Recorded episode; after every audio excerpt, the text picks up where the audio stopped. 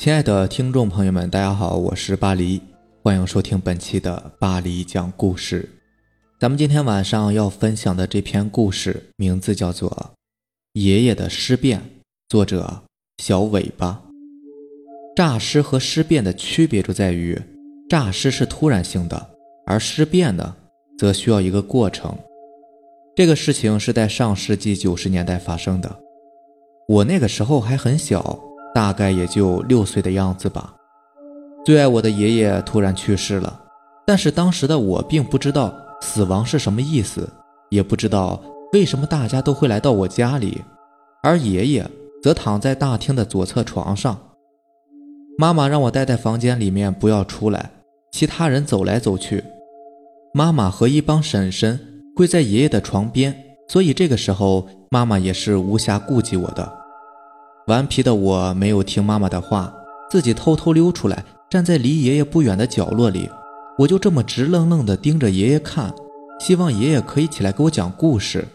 突然，我看到爷爷的眼皮动了一下，我一激动，大叫着跑到爷爷身边，拉着爷爷的手说：“爷爷，你起来给我讲故事吧。”说完之后，我才发觉。爷爷的手是如此的冰冷，但是幼时的我并没有想那么多。妈妈看我居然拉着爷爷的手，于是赶紧把我拉到一边，大声的训斥我。我委屈的说：“我看到爷爷的眼皮动了，我以为爷爷醒了。”妈妈责备我撒谎，但是周围的人听到我说的话都大惊失色。就在众人还没有反应过来的时候，我看到爷爷突然坐了起来。我大声说：“你们看！”爷爷醒了，我没有撒谎。妈妈第一反应就是抱起我，赶紧往外跑。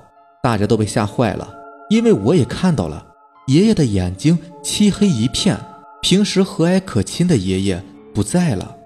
好在大家跑到外面的时候都冷静了下来，爷爷只是坐了起来，没有再做进一步的行动。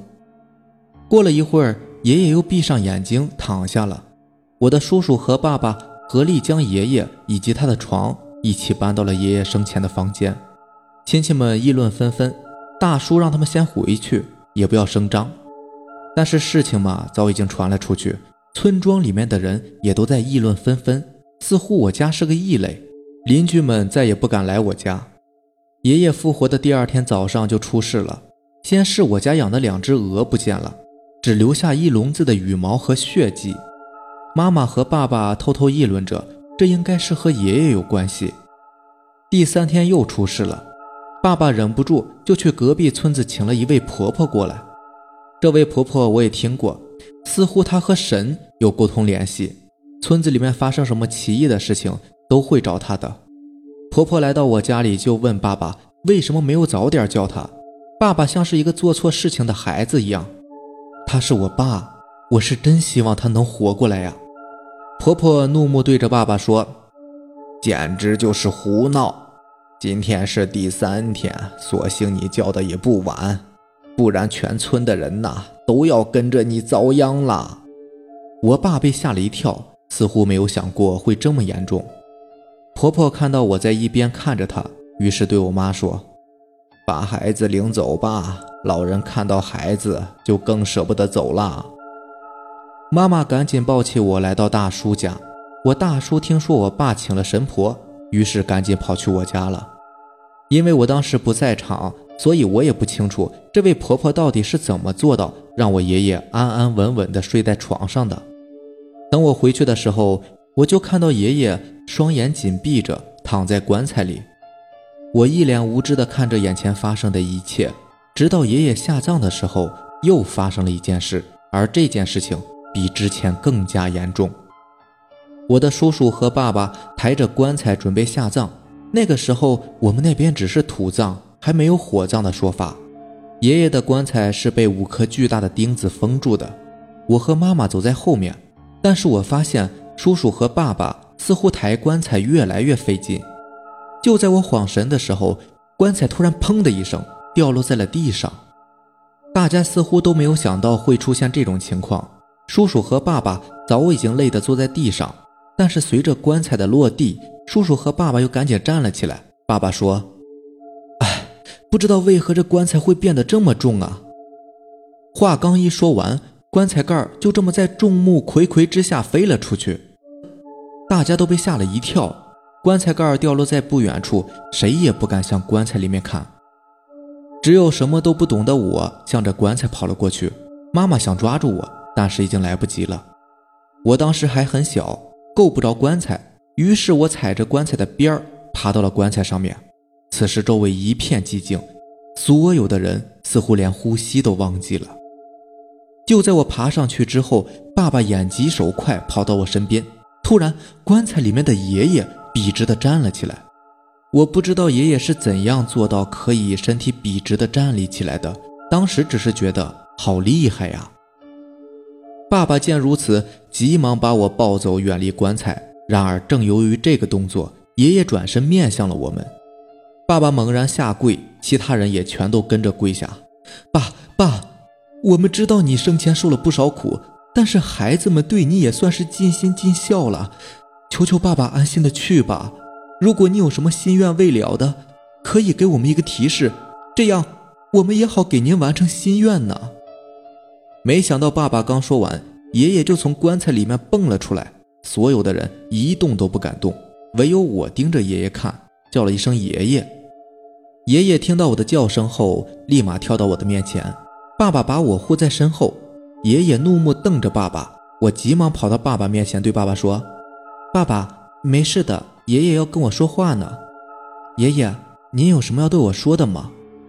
我一脸天真无知地看着爷爷，因为此时的爷爷又恢复了原本和蔼可亲的模样。都说童真最美，我想此时的我应该是感动了快要僵化的爷爷吧。因为直到现今，我才明白，爷爷那个时候已经快要成为一名僵尸了。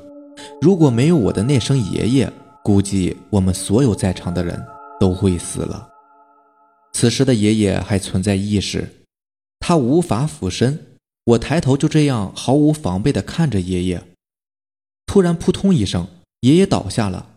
爸爸和叔叔久久不敢上前，直到我对爸爸说：“爸爸，爷爷让你们。”把他送入极乐世界。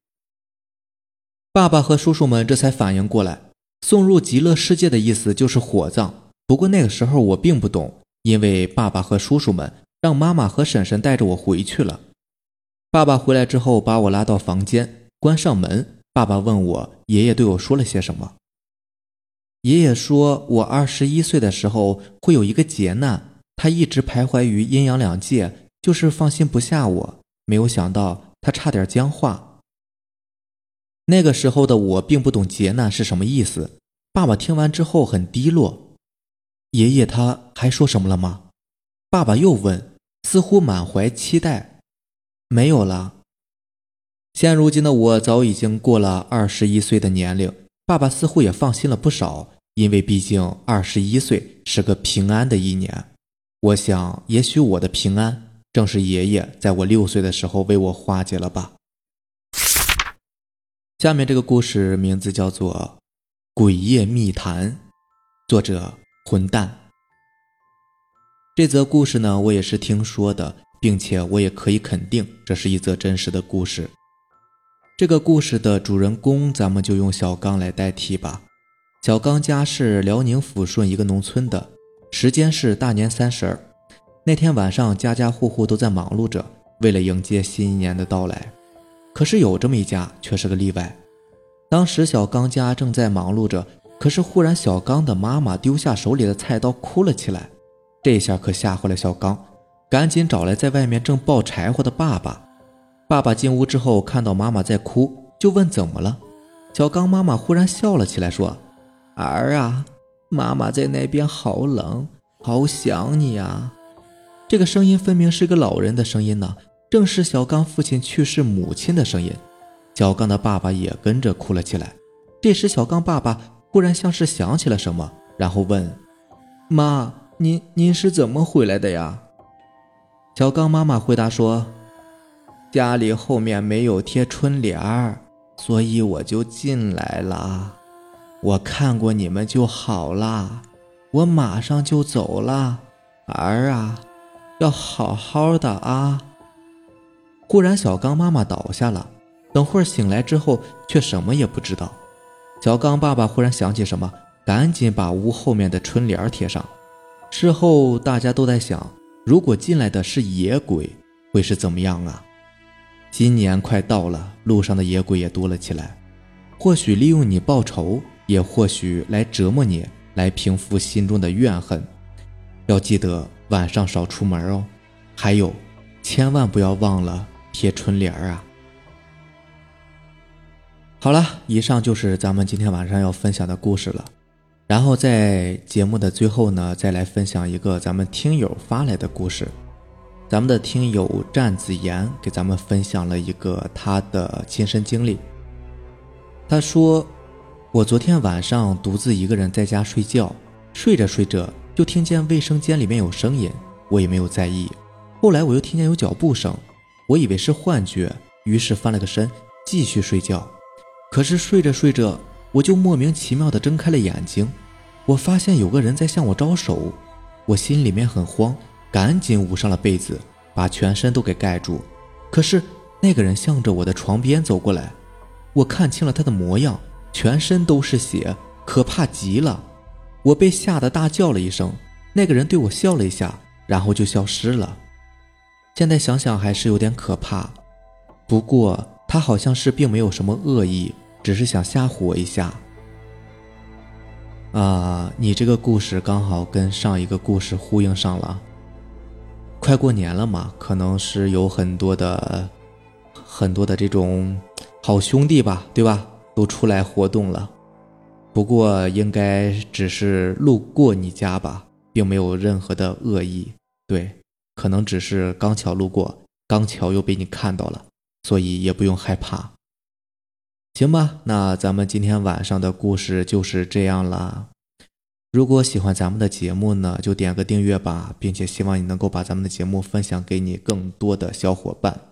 另外，如果你也有比较精彩的故事想要分享给大家，可以给我私信留言，或者是加我的 QQ 微信四五七五幺七五二九四五七五幺七五二九。好的，那咱们明天见吧，拜拜，晚安。